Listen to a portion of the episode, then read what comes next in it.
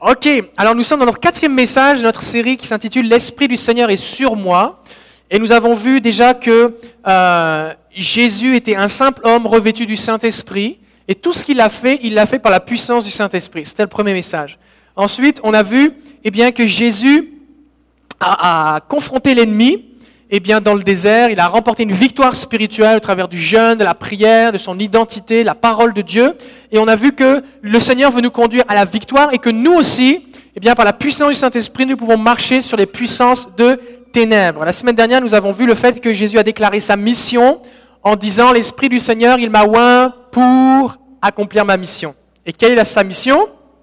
Guérir les cœurs brisés, annoncer la bonne nouvelle aux pauvres, guérir les malades, chasser les démons, libérer les captifs, délivrer les prisonniers. Et nous avons vu spécifiquement que, puisque nous sommes, d'après Corinthiens, ambassadeurs pour Christ, Christ le oint, alors c'est aussi notre mission. Parce que l'Esprit du Seigneur est sur moi pour accomplir ma mission. D'accord? Et donc c'est aussi notre mission. Et aujourd'hui, eh bien, le titre c'est L'Esprit du Seigneur est sur toi. Jésus, lorsqu'il a fait son énoncé de mission à Nazareth, dans la synagogue, eh bien, les gens étaient là, c'est des gens de son village, les gens avec lesquels il avait grandi, les gens avec lesquels il avait travaillé, certains de ses clients, puisque c'était le charpentier du village, ou l'un des charpentiers du village, je ne sais pas comment ils étaient. Je ne sais pas si c'était Jésus et frère Inc., mais en tout cas, les gens le connaissaient. Et quand ils ont entendu Jésus donner ces paroles, tout le monde a dit, mais waouh, mais, mais ça vient d'où tout ça? Et Ils étaient étonnés des paroles de grâce qui sortaient de sa bouche. Et on va lire le texte dans Luc chapitre 4, à partir du verset 22. Le texte va apparaître derrière moi. Est-ce que c'est mieux, hein? On voit mieux, hein? Ah, merci Seigneur. Tous lui rendaient témoignage, étonnés des paroles de grâce qui sortaient de sa bouche. Il disait, n'est-ce pas le fils de Joseph? Il leur répondit, certainement, vous me citerez ce proverbe, médecin, guéris-toi toi-même. Tout ce qui s'est produit à Capernaum, selon ce que nous avons appris, fais-le aussi ici dans ton pays. Il leur dit encore, Amen, je vous le dis, aucun prophète n'est bien accueilli dans son pays. En vérité, je vous le dis, il y avait beaucoup de veuves en Israël lorsque au jour d'Élie, lorsque le ciel fut fermé trois ans et six mois et qu'il y eut une grande famine sur tout le pays. Et cependant, Élie ne fut envoyé vers aucune d'elles, mais vers une veuve de Sarepta dans le pays de Sidon. Il y avait aussi beaucoup de lépreux en Israël au temps du prophète Élisée. Et cependant, aucun d'eux ne fut purifié, mais seulement Naaman le Syrien. Lorsqu'ils entendirent cela, tous dans la synagogue furent remplis de fureur. Ils se levèrent, le chassèrent hors de la ville et le menèrent jusqu'à un escarpement, de la montagne sur laquelle leur ville était construite, afin de le précipiter en bas. Mais lui passa au milieu d'eux et s'en alla. Wow! Wow! C'est spécial, hein? On va prier. Seigneur, on a besoin de toi.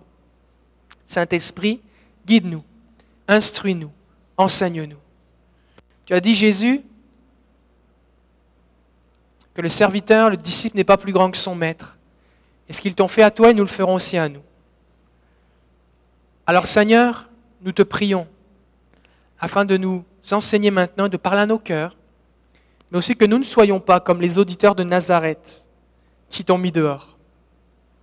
Alors viens maintenant au nom de Jésus. Parle-nous. Amen. Waouh. Jésus vient annoncer sa mission. Jésus vient partager que le règne de Dieu s'est approché. Les gens ont entendu dire qu'il a fait plein de miracles dans les villes environnantes il revient à la maison et les gens, au lieu de l'accueillir, disent Oui, ça c'est notre Jésus, c'est mon voisin, je le connais, j'ai joué avec lui. Au lieu de, le soutenir et de l'encourager, dire Enfin, ça fait des milliers d'années qu'on attend un Messie depuis, depuis Ève. On attend le Messie, c'est lui, enfin, il est là. Yes, il est là.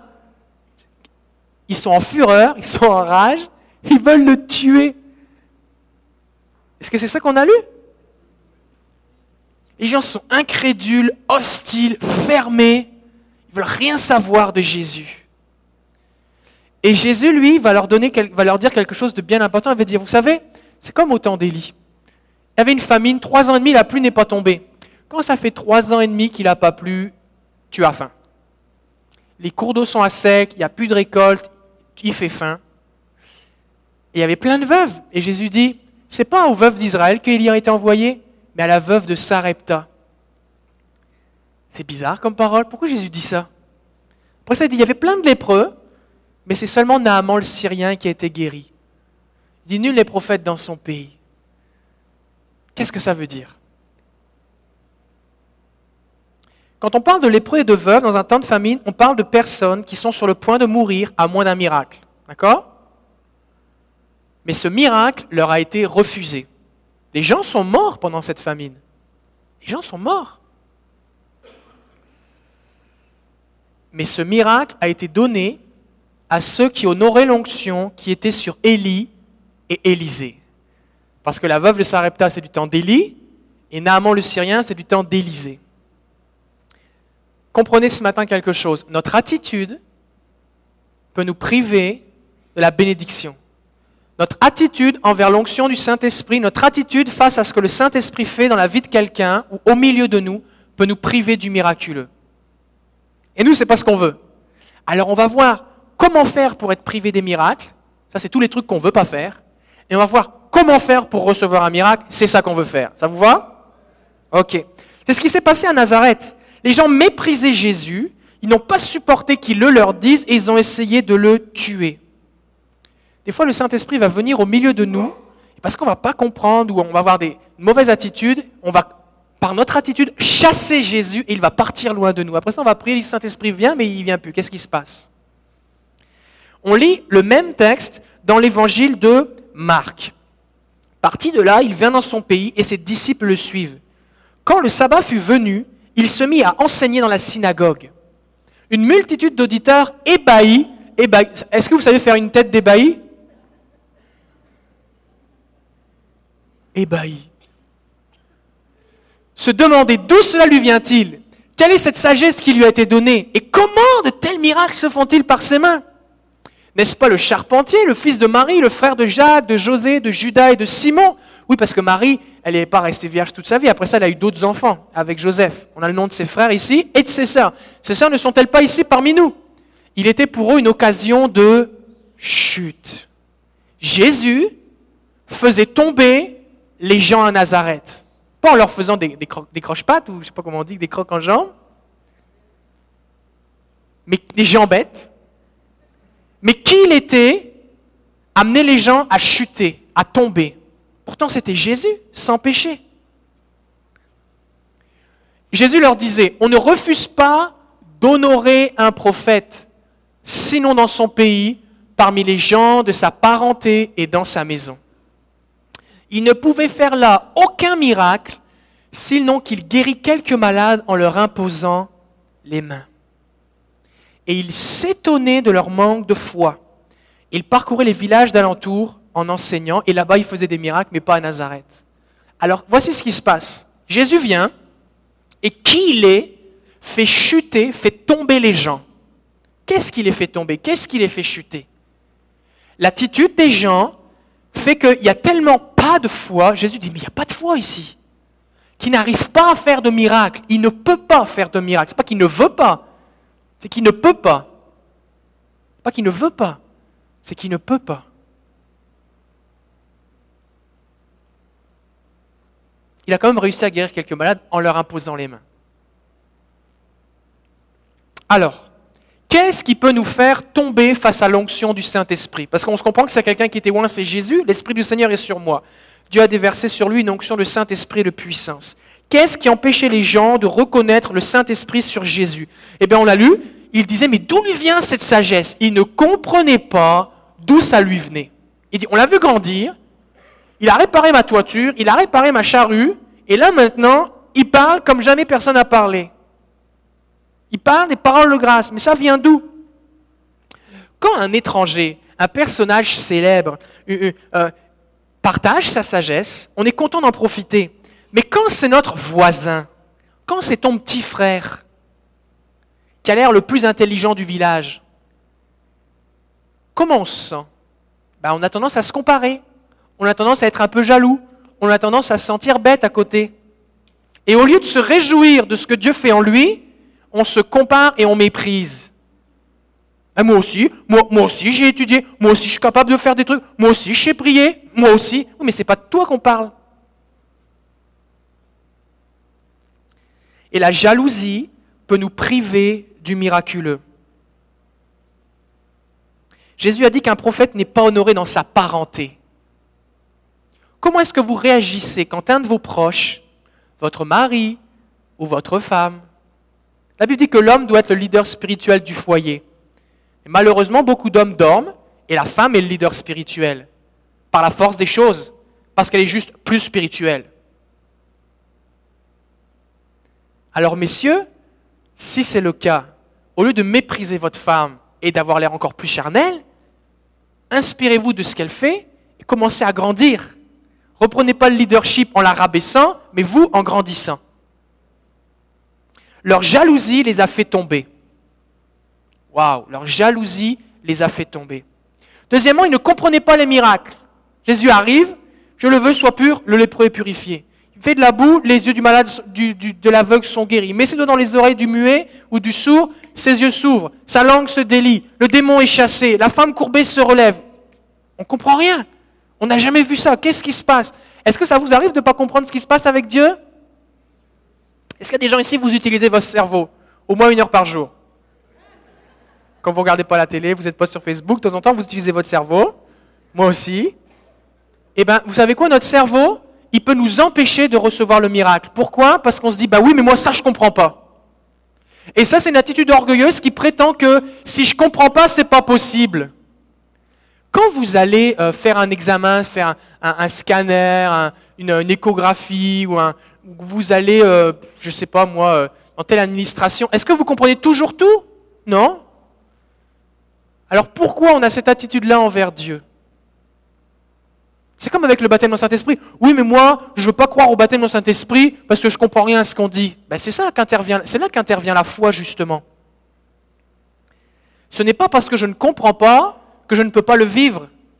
C'est là qu'intervient la foi. La foi, c'est croire sans comprendre.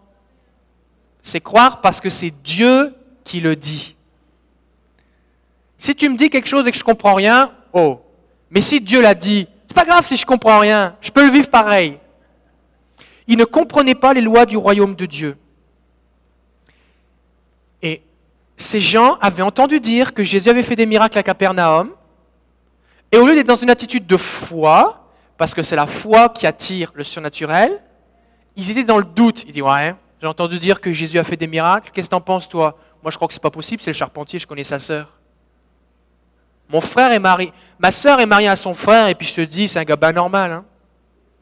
Moi, je crois pas à ces affaires-là. Ouais, on va voir quand il va arriver. Les gens étaient là comme ça. Ouais. Ouais. Fermés pas du tout réceptif à la présence de Dieu. Si vous avez les bras croisés, Jésus vous aime. Hein.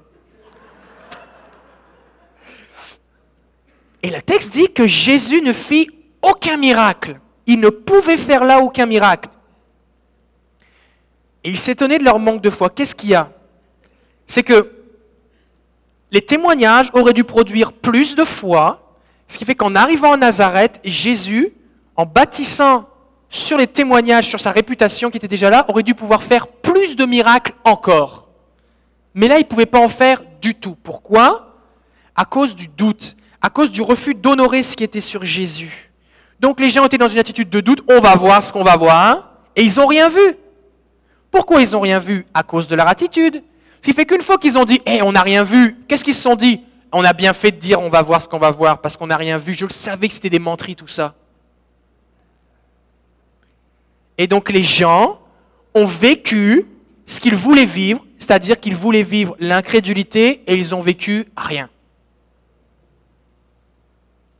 Des fois, des gens disent Oui, moi je crois plus que Jésus guérit les malades. Il prie jamais pour personne. Il dit Tu vois, personne n'est guéri.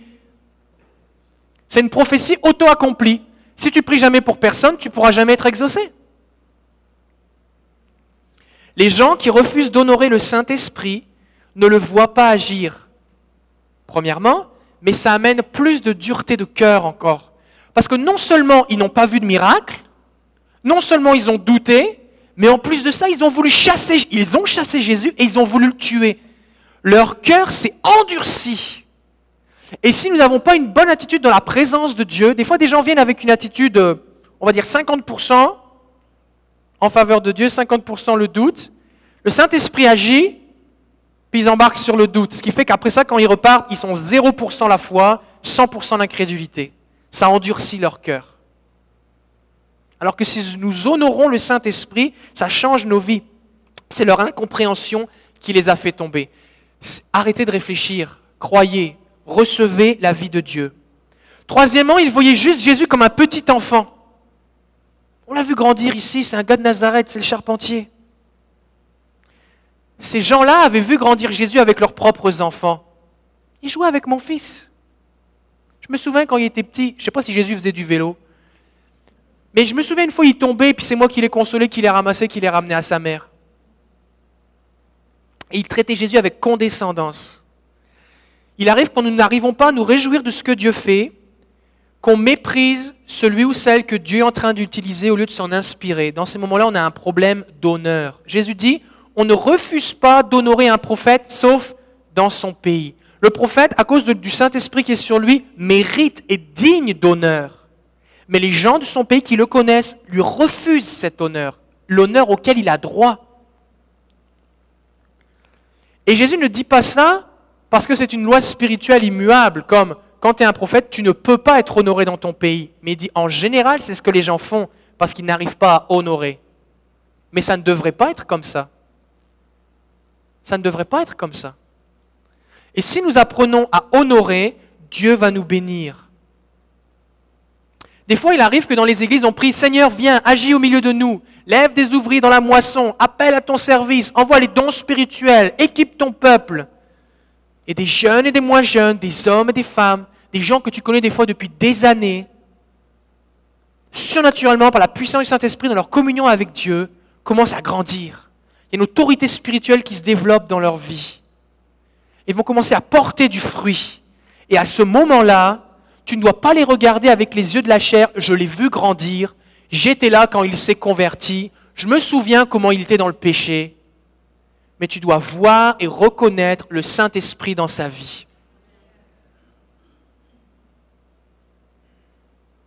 Quand j'ai commencé à conduire la louange, il y a plus de 13-14 ans, il y avait certaines personnes qui se moquaient dans mon église, qui me comparaient à toutes sortes de choses. Et ça a été un test pour moi. C'était un test pour moi de rester focusé sur Jésus.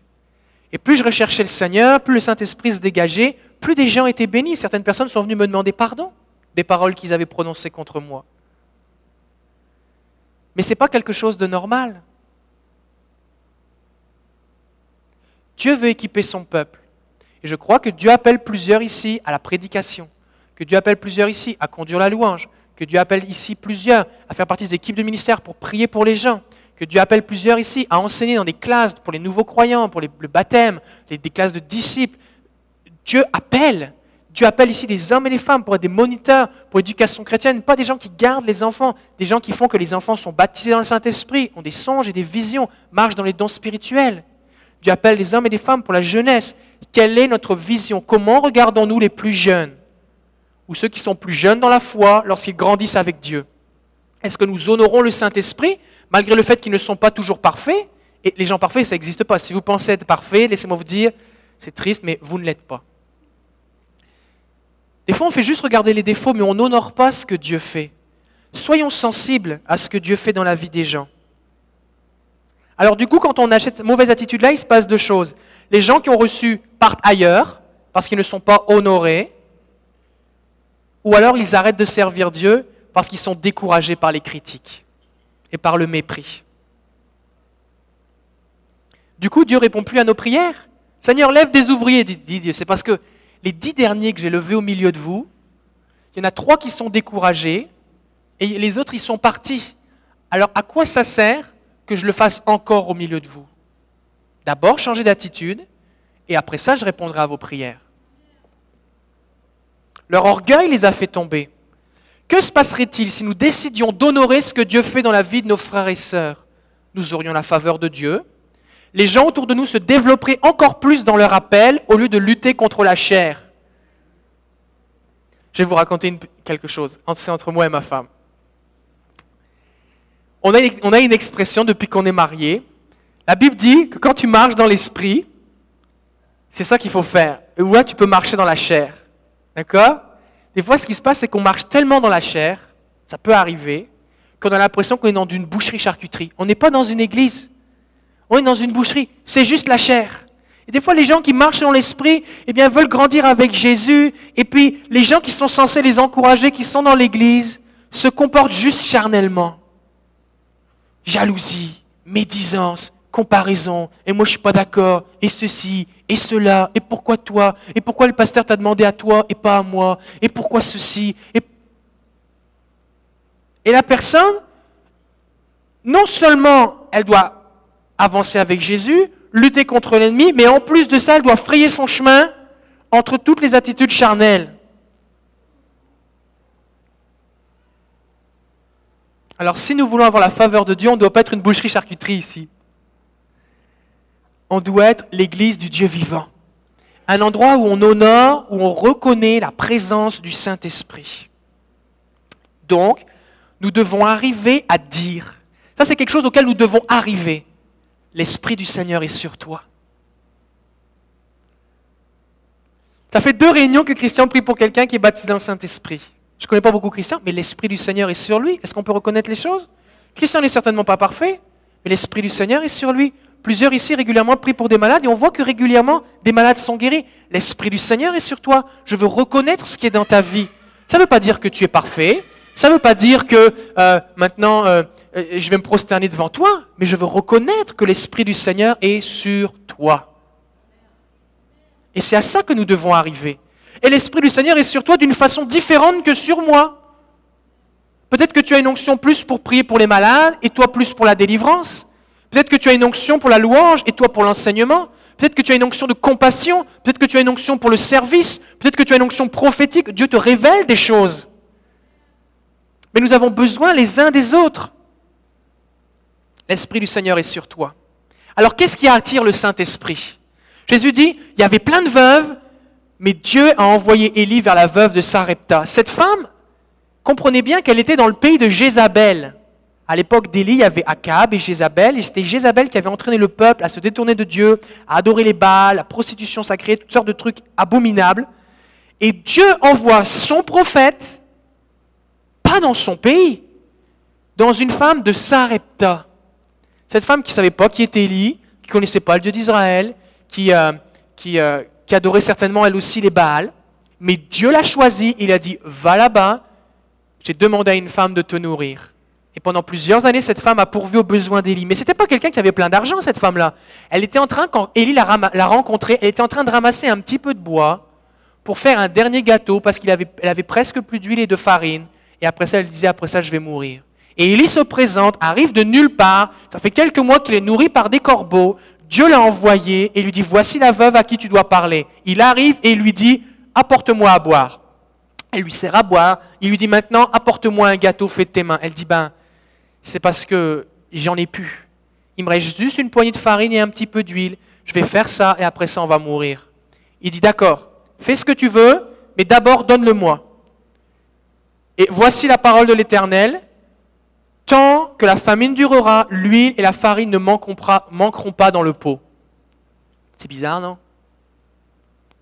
Cette femme, elle est en train de cuire son dernier pain et un homme arrivé de nulle part lui dit une parole prophétique, surnaturelle, que si elle lui donne ce qu'elle s'apprête à manger son dernier repas, alors Dieu, le Dieu qu'elle ne connaît pas, le Dieu de cet étranger, le Dieu du pays d'à côté, va multiplier ses ressources tout le temps de la famine. Et qu'est-ce qu'a fait cette femme? Elle a cru Élie. Elle a placé sa confiance dans la parole prophétique d'Élie. Elle a reconnu le Saint-Esprit sur Élie. Elle n'avait pas besoin d'une grande théologie, elle a cru. Elle lui a donné à manger. Et pendant tout le temps de la famine, l'huile et le pain ont été multipliés. Elle a eu à manger, elle, son fils et Élie. Et non seulement ça, vous lirez le texte dans 1 roi 17, non seulement ça, mais quand le fils de cette femme est mort, Élie l'a ressuscité. Parce qu'Élie était hébergé chez cette femme et il l'a ressuscité. Et c'est dans toute la Bible la première résurrection d'un mort. Cette femme ne connaissait rien, mais elle a cru, et Dieu l'a bénie, la provision de Dieu, et la résurrection, un miracle. Qu'est-ce qui attire Dieu? C'est la foi. C'est la foi. Des fois, Dieu nous demande de faire des choses, on ne comprend pas. Seigneur, j'en ai plus, tu me demandes de donner. Dieu dit, est-ce que tu vas me faire confiance? La foi. La deuxième chose qui attire le Saint-Esprit, c'est l'honneur. La foi et l'honneur. Est-ce qu'on peut dire l'honneur? Il y avait cet homme Naaman. Naaman était un Syrien, un général ennemi du peuple d'Israël, et cet homme était lépreux. Et la Bible nous dit que sa femme, la femme de Naaman, avait une esclave. Et cette esclave, cette jeune fille, venait d'Israël. Et quand elle a su que Naaman était lépreux, elle a dit, il y a un prophète dans mon pays. Si mon maître allait le voir, certainement il serait guéri de sa lèpre.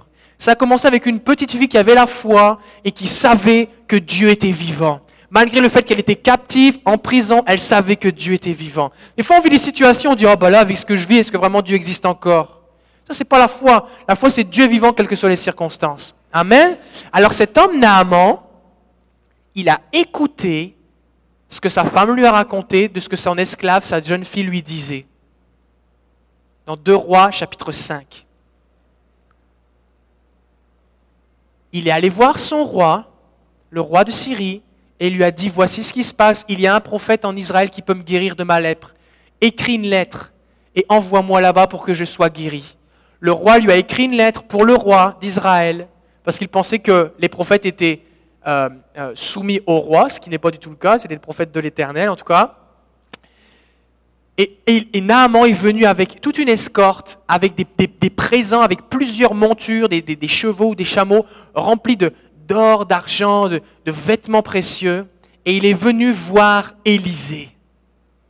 Et lorsqu'Élisée eh bien, a vu Naaman arriver, c'est Dieu qui a révélé à Élisée que cet homme était lépreux et qu'il voulait le guérir. Et Élisée n'est même pas sorti de chez lui. Il a juste dit à son serviteur, Géasi, va lui dire de se plonger sept fois dans le Jourdain et il sera pur. Et cet homme était frustré. Parce qu'il s'attendait à ce qu'on vienne en grande pompe, agiter la main, faire des grandes prières, bonjour, merci, merci pour tes cadeaux, tout ça. Je J'ai pas besoin de ton argent. J'ai pas besoin de ton argent. Voici ce que Dieu dit. Tu vas savoir qu'il y a un prophète en Israël. Et la Bible nous dit, juste un petit peu avant, que quand Naaman s'est présenté devant le roi d'Israël, ce roi-là, il a déchiré ses vêtements et dit, mais moi je ne peux pas guérir un lépreux, c'est impossible. Le roi de Syrie fait ça pour nous causer la guerre, il veut entraîner la guerre. Et le roi n'avait aucun souvenir qu'Élisée était dans le pays. Pourtant, quand tu lis le texte, Élisée avait surnaturellement aidé ce roi à remporter une victoire contre les Moabites en leur disant de creuser des fosses et dans, le sol, il y avait de l'eau qui était venue et les, ennemis en voyant l'eau qui était devenue rougeâtre ont cru qu'il y avait une tuerie, se sont entretués, ils sont partis, tout ça. Il y avait eu des miracles. Élisée avait déjà multiplié le pain, purifié la source de Jéricho, il avait déjà euh, euh, euh, purifié une soupe qui était empoisonnée, il avait déjà ressuscité un mort. Il avait déjà fait plein de trucs.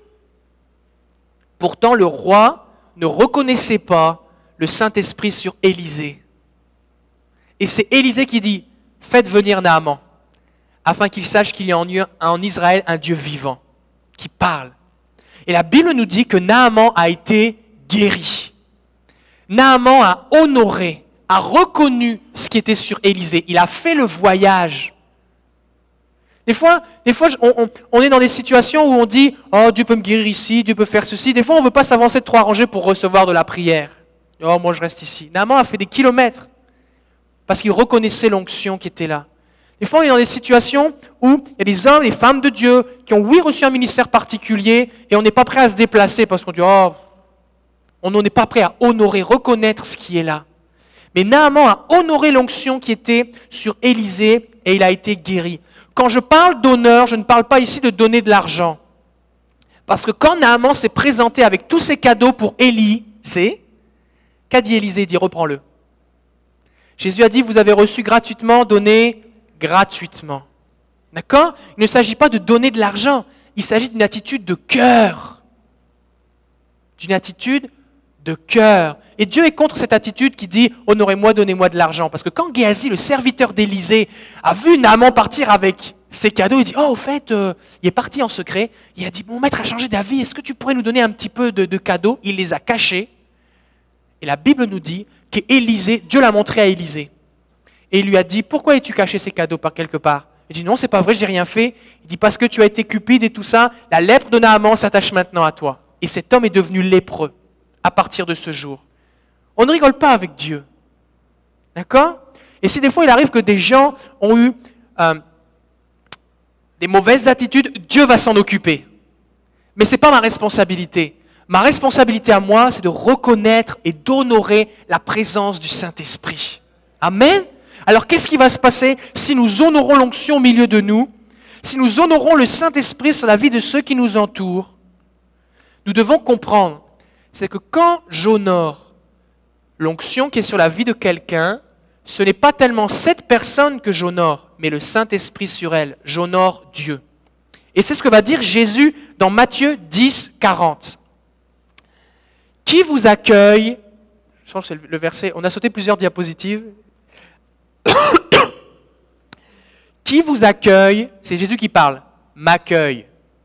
Et qui m'accueille accueille celui qui m'a envoyé. Jésus dit, si vous m'accueillez, vous accueillez le Père. Qui accueille un prophète en sa qualité de prophète obtiendra une récompense de prophète. Celui qui accueille un juste en sa qualité de juste obtiendra une récompense de juste. Quiconque donnera à boire ne serait-ce qu'une coupe d'eau fraîche à l'un de ses petits en sa qualité de disciple, Amen, je vous le dis, il ne perdra jamais sa récompense. En sa qualité, c'est une expression sémitique qui veut dire parce que c'est un prophète, parce que c'est un juste. Je le fais parce que je reconnais le Saint-Esprit sur toi. La raison pour laquelle j'agis de cette façon, c'est parce que je reconnais que tu es un disciple de Jésus. Je reconnais que le Saint-Esprit est sur toi. Et l'accueil, c'est bien le contraire de l'attitude des gens de Nazareth qui ont repoussé Jésus. Comment allons-nous accueillir le Saint-Esprit au milieu de nous? Nous devons décider d'accueillir le Saint-Esprit qui est sur la vie de nos frères et sœurs. Ça va nous permettre de travailler en équipe avec les dons que Dieu nous a donnés au lieu de nous comparer. Quand je vois les dons que Dieu a donnés à, mon frère ou à ma sœur, je choisis d'honorer ce que Dieu a mis sur lui pour qu'on puisse travailler ensemble. Dieu ne recherche pas des super-héros. Dieu ne veut pas qu'on fasse des one-man shows. Dieu ne veut pas eh bien, qu'on ait des, des, grands ceci et des grands cela. Oui, Dieu donne des prophètes, apôtres, évangélistes, pasteurs, docteurs à son peuple en vue de former les croyants pour le ministère. Oui, c'est vrai. Mais qui doit faire le ministère? C'est nous. C'est nous. Alors il m'arrive, par exemple, quand je prie pour des gens, eh bien, il m'est arrivé plusieurs fois de prier avec des frères qui sont plus prophétiques que moi. Moi, je suis en train de me développer, mais c'est pas là que j'ai le plus de dons spirituels au niveau des, des visions, des révélations, tout ça. Alors il m'arrive des fois de prier par quelqu'un, par exemple dans la délivrance, je suis avec quelqu'un qui dit, oh, j'ai vu ça. Demande-lui, pose-lui telle question. Et là, parce que je reconnais l'onction qui est sur la vie de cette personne-là, je l'écoute, je pose la question et ça se manifeste. Pourquoi? Parce que j'honore l'onction. Maintenant, si je dis, écoute, c'est moi ici le pasteur là.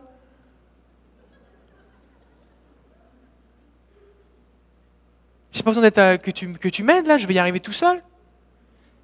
Qu'est-ce que je fais? Un, je méprise la personne.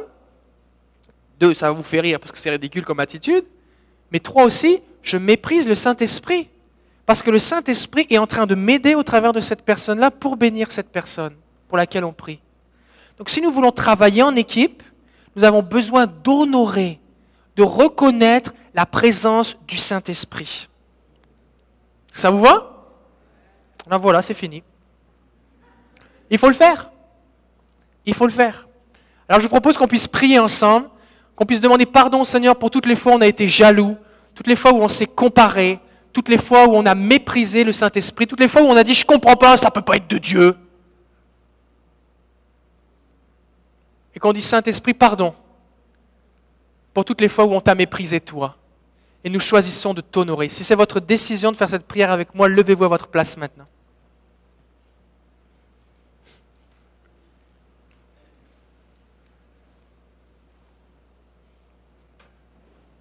Alléluia. Alléluia. Seigneur, nous sommes devant toi et nous ne voulons pas, Seigneur, être comme ces veuves ou ces lépreux qui ont été privés du miracle à cause de leur attitude. Nous ne voulons pas être comme les gens de Nazareth qui t'ont chassé. Nous ne voulons pas être un peuple au milieu duquel tu ne peux pas faire de miracle. Nous voulons que notre vie, nous voulons que notre foi, nous voulons que la façon dont nous accueillons, nous honorons le Saint-Esprit attire ton attention et que tu envoies les Élie et les Élisées, que tu envoies les dons spirituels, ta provision, afin que nous puissions aussi voir le miraculeux. Prions ensemble. Seigneur Jésus, je te demande pardon pour toutes les fois où je t'ai méprisé, où je me suis moqué de toi en méprisant tes enfants, tes serviteurs. Je te demande pardon pour toutes les fois où mon incompréhension, ma jalousie, mon ignorance et mon orgueil m'ont fait tomber dans le mépris et l'incrédulité. Je choisis aujourd'hui d'honorer le Saint-Esprit, quelle que soit la personne qui en est revêtue. Père, ouvre mes yeux pour que je puisse reconnaître ton onction sur la vie de ceux qui m'entourent. Accorde-moi du discernement, augmente ma foi et apprends-moi à honorer le Saint-Esprit. Je te le demande au nom de Jésus. Amen. Amen. Gloire à Dieu. Alléluia. Jésus est vivant. Amen. Alléluia. Est-ce que vous voulez chanter un petit chant Tu es bon? Je pense qu'on peut, on va inviter les musiciens. On va terminer par ce chant Dieu est bon, tu es bon, je chante car tu es bon, Dieu est fidèle, il a changé nos vies et c'est pourquoi nous nous réjouissons. Mercredi, on se voit sur Guérissez les malades. Je vous souhaite une bonne semaine. Que Dieu vous bénisse.